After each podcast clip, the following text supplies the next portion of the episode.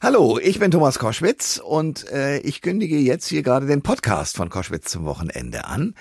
Äh, Im Laufe der letzten Woche haben wir uns natürlich ganz doll auf äh, den neuen Koalitionsvertrag gestürzt von der Ampelregierung, die ja demnächst auch äh, intronisiert werden soll, wie das so schön heißt. Und was steht da genau drin? Vor allen Dingen ist ja spannend, was steht für die Damen und Herren, die sich um den Klimaschutz bemühen, von den Grünen ausgesehen drin.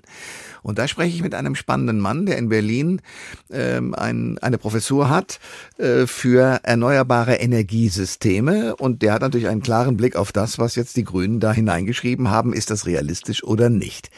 Die Antworten gibt es in diesem Gespräch. Der Thomas Koschwitz Podcast. Der Koalitionsvertrag steht. Eins der wichtigen Themen, auch wahlentscheidenden Themen im September kurz vor der Wahl war aber natürlich der Klimaschutz. Und die Frage, die sich natürlich viele stellen, wie weit haben es denn die Grünen geschafft, in diesem Koalitionsvertrag wichtige Umweltschutzthemen einzubringen? Es gibt einige Umweltschutzorganisationen, die haben den Vertrag gleich schon kritisiert, haben gesagt, okay, das reicht nicht. Fridays for Future zum Beispiel, die sagen, dass da, was da angedacht sei, das reicht ja alles gar nicht für die Erhaltung der 1,5 Grad Grenze.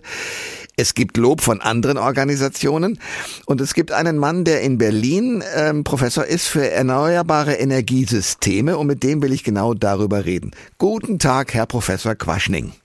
Ja, schönen guten Tag, Herr Koschwitz. Zunächst mal, was ist das für ein Institut mit äh, erneuerbarer Energiesystematik? Was machen Sie da genau?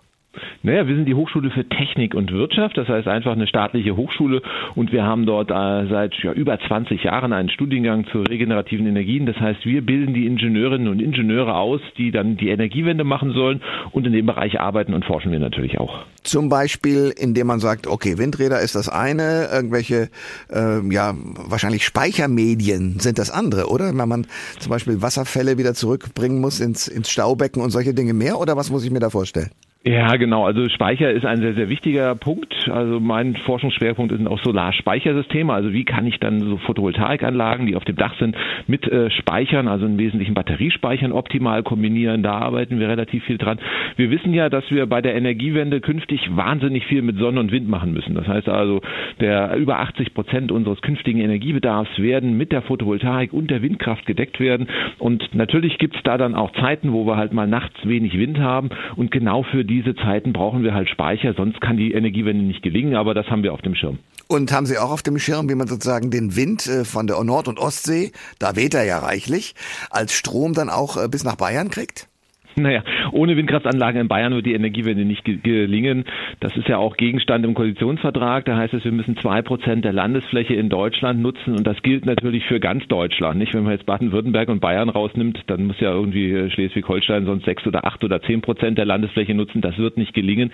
Wir brauchen also ganz Deutschland und deswegen müssen wir, glaube ich, eher mal darüber reden, dass die Bayern ihre restriktive Anti-Windkraftpolitik beenden, als dass wir das ganze Land mit Leitungen durchziehen. Das ist wohl wahr. Das ist das Institut, äh, dem Sie davor stehen. Jetzt wollen wir mal über diesen Vertrag reden. Äh, Robert Habeck hat ja bei der Vorstellung gesagt, wir haben äh, unsere Klimaziele nicht angehoben. Es bringt nichts, die Ziele zu verändern.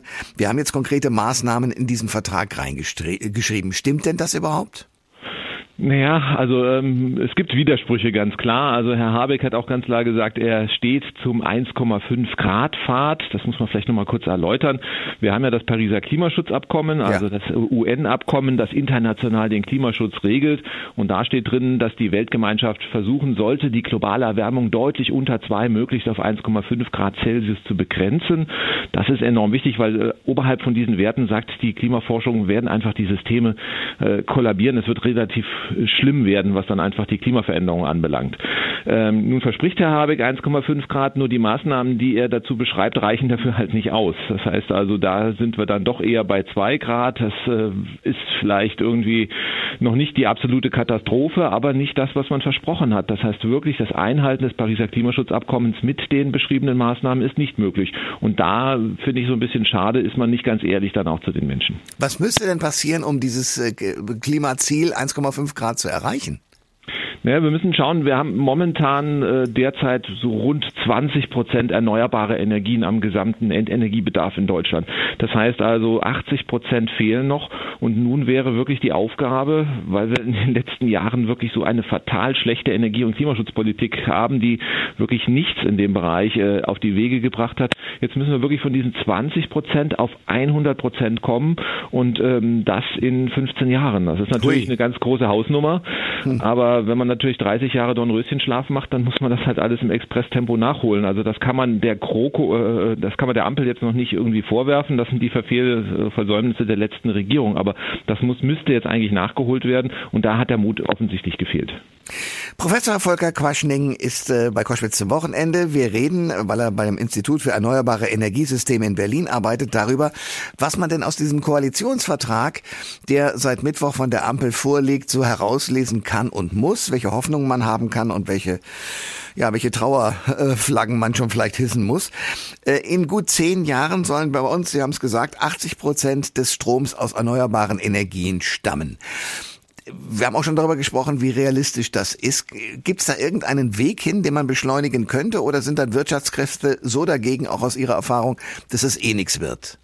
Die Wirtschaft hat sich momentan ganz anders aufgestellt. Das war schon so, dass also vor fünf Jahren oder vor zehn Jahren äh, die Wirtschaft massiv gebremst hat. Nun ähm, ist der Wirtschaft eigentlich klar, dass ein, an der Klimaneutralität eigentlich kein Weg vorbeigeht. Und die Wirtschaft wünscht sich jetzt eigentlich tunlichst äh, stabile Rahmenbedingungen. Und erstaunlicherweise hatten wir jetzt auch bei der Klimakonferenz in Glasgow ähm, ein äh, interessantes Papier vom BDI, also dem äh, Bund der deutschen Industrie, die gesagt hat, die Klimaschutzambitionen auf internationaler Ebene reichen nicht aus. Und das ist sehr, sehr spannend, weil man, wie gesagt, vor einigen Jahren noch immer das Gegenteil davon gehört hat. Das heißt, die Industrie will eigentlich auch relativ schnell. Ich glaube, die ist gar nicht mehr so der große Bremser. Es gibt natürlich schon vereinzelte Kräfte, aber die Industrie als solches ist da schon willig, einen schnelleren Weg einzuschlagen. Okay, wenn die nicht bremsen, wer dann? Naja, wir haben halt sehr, sehr starke Veränderungen. Das müssen wir ganz klar sagen. Also wenn man natürlich jetzt von 20 auf 100 Prozent in 15 Jahren äh, macht, das ist ja dann also wirklich der Turbostart, den wir da entsprechend hinlegen müssen.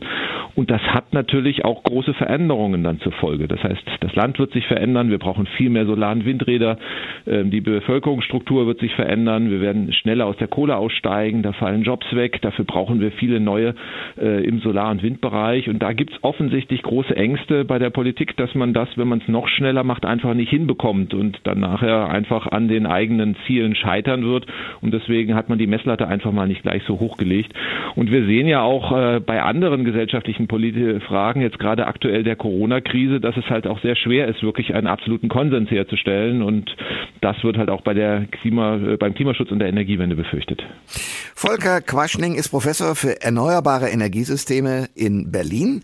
Und wir reden über den Koalitionsvertrag, der natürlich auch offenbar maßgeblich mit den Grünen und deren Stempel versehen wurde, obwohl viele Organisationen, die sich mit der Umwelt beschäftigen, sagen, das reicht vorne und hinten nicht. Greenpeace zum Beispiel meint, vor allem bei der Verkehrswende habe sich die Ampel zu wenig einfallen lassen. Ist das eine Einschätzung, die Sie auch teilen, den sozusagen rollenden und fliegenden Klimaschutz da nicht ordentlich äh, zu unterstützen? Ja, auch da hat man wieder so ein weinendes und ein lachendes Auge. Also ganz klar, also man will im Verkehr weiter vorangehen. Das heißt, die Bahn soll gestärkt werden. Ähm, auch die Elektromobilität soll sehr stark ausgebaut werden. Also 15 Millionen Elektroautos bis zum Jahr 2030. Das ist, ist schon mal eine Hausnummer. Ah, das wäre auch, wie gesagt, ganz gut. Aber halt auch wieder nicht ausreichend für den 1,5 Grad Pfad. Also wenn man jetzt in 15 Jahren klimaneutral werden will, reicht das dann bei weitem nicht aus. Und bei vielen Punkten bleibt man auch vage. Also wenn man jetzt 15 Millionen Elektroautos erreichen will, muss man irgendwann auch einmal beschließen, dass man keine neuen Benzin- und Dieselautos zulässt. Und äh, dazu konnte sich zum Beispiel die Koalition nicht durchringen. Also und auch der Verkehrswegeplan, also äh, wie steht man dazu, wenn wir wissen, dass wir weniger Autos brauchen, macht es dann Sinn, noch neue Straßen zu bauen? Mhm. Auch darüber redet man nicht. Also das heißt, da werden so einige Punkte, ja, wahrscheinlich auch wegen dem Koalitionsfrieden einfach äh, unter den Tisch fallen gelassen. Äh, kommen wir mal zum Auto. Also ich bin ein Autofahrer mit der mit Begeisterung Elektro fährt. Äh, es gibt aber viele, die mir sagen, ja, ja, das ist angeblich so, so umweltfreundlich, aber deine Batterie muss ja irgendwann mal entsorgt werden und dann, was glaubst du, was das für ein Umweltschaden ist? Stimmen diese Stimmen? Naja, wenn man ehrlich ist, äh, das kleinste äh, Übel ist immer gar kein Auto, nicht? Ähm, das muss man dazu ja, sagen. Ist, ja, gut, ja. So, äh, darauf Völlig muss man sich einigen. Wenn man jetzt selber zum Schluss kommt, dass es ohne Auto nicht geht, dann äh, sagen die Studien ganz klar, also das Elektroauto ist auf alle Fälle im Vergleich zum Verbrenner das kleinere Übel. Wir müssen ja diese ganze Ölförderung uns ja anschauen, die ja auch dahinter hängt. Das heißt also, jeder weiß ja schon, was dann passiert mit Ölpesten. Das ist das, was in den Nachrichten kommt.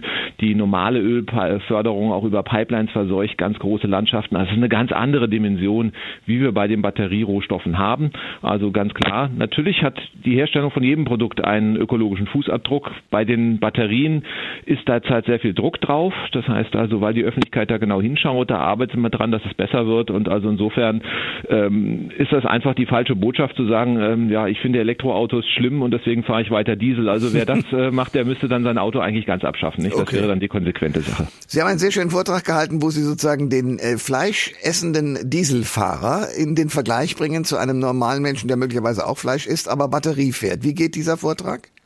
Naja, es wird immer sehr stark äh, diskutiert, dass wir einen sehr hohen Wasserverbrauch bei äh, der Batterieherstellung haben. Und ähm, dann gibt es ja immer die Bilder, also ähm, Batterien, das Lithium wird im Wesentlichen aus ähm, Grundwasser gewonnen. Das sind dann Salzseen in der Atacama-Wüste. Die werden an die Oberfläche gepumpt. Das Wasser lässt man verdunsten. Ist kein Trinkwasser, Salzwasser, aber sind halt einfach ein großer Landschaftsverbrauch und diese Bilder kennt man einfach. Und dann suggeriert man, es wird wahnsinnig viel Wasser verbraucht.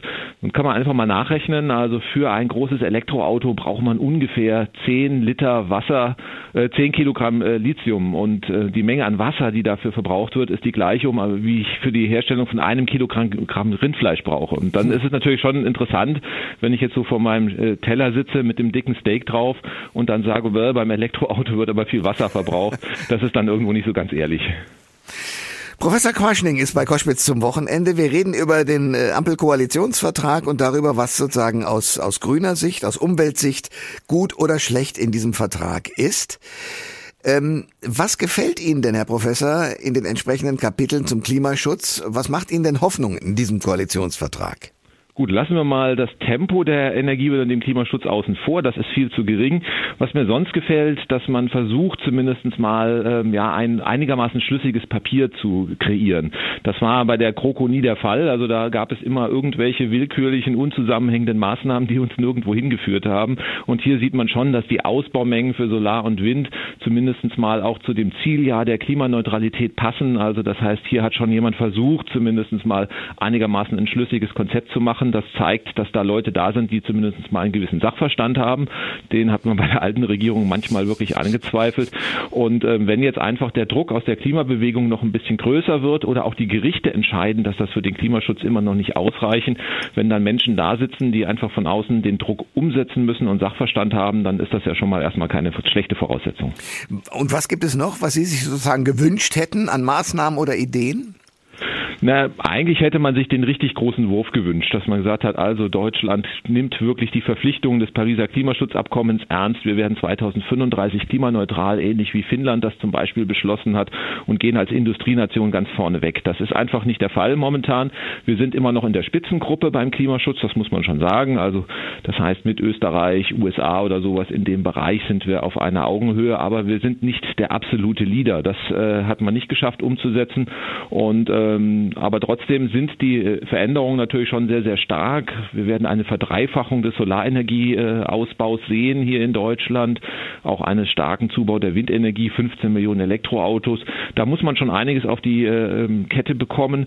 Und naja, nach der Wahl ist ja wieder vor der Wahl. In vier Jahren werden die Karten neu gemischt und vielleicht schafft ja dann die nächste Regierung da nochmal eine Schippe draufzulegen und dann kommen wir vielleicht auch in die richtige Richtung.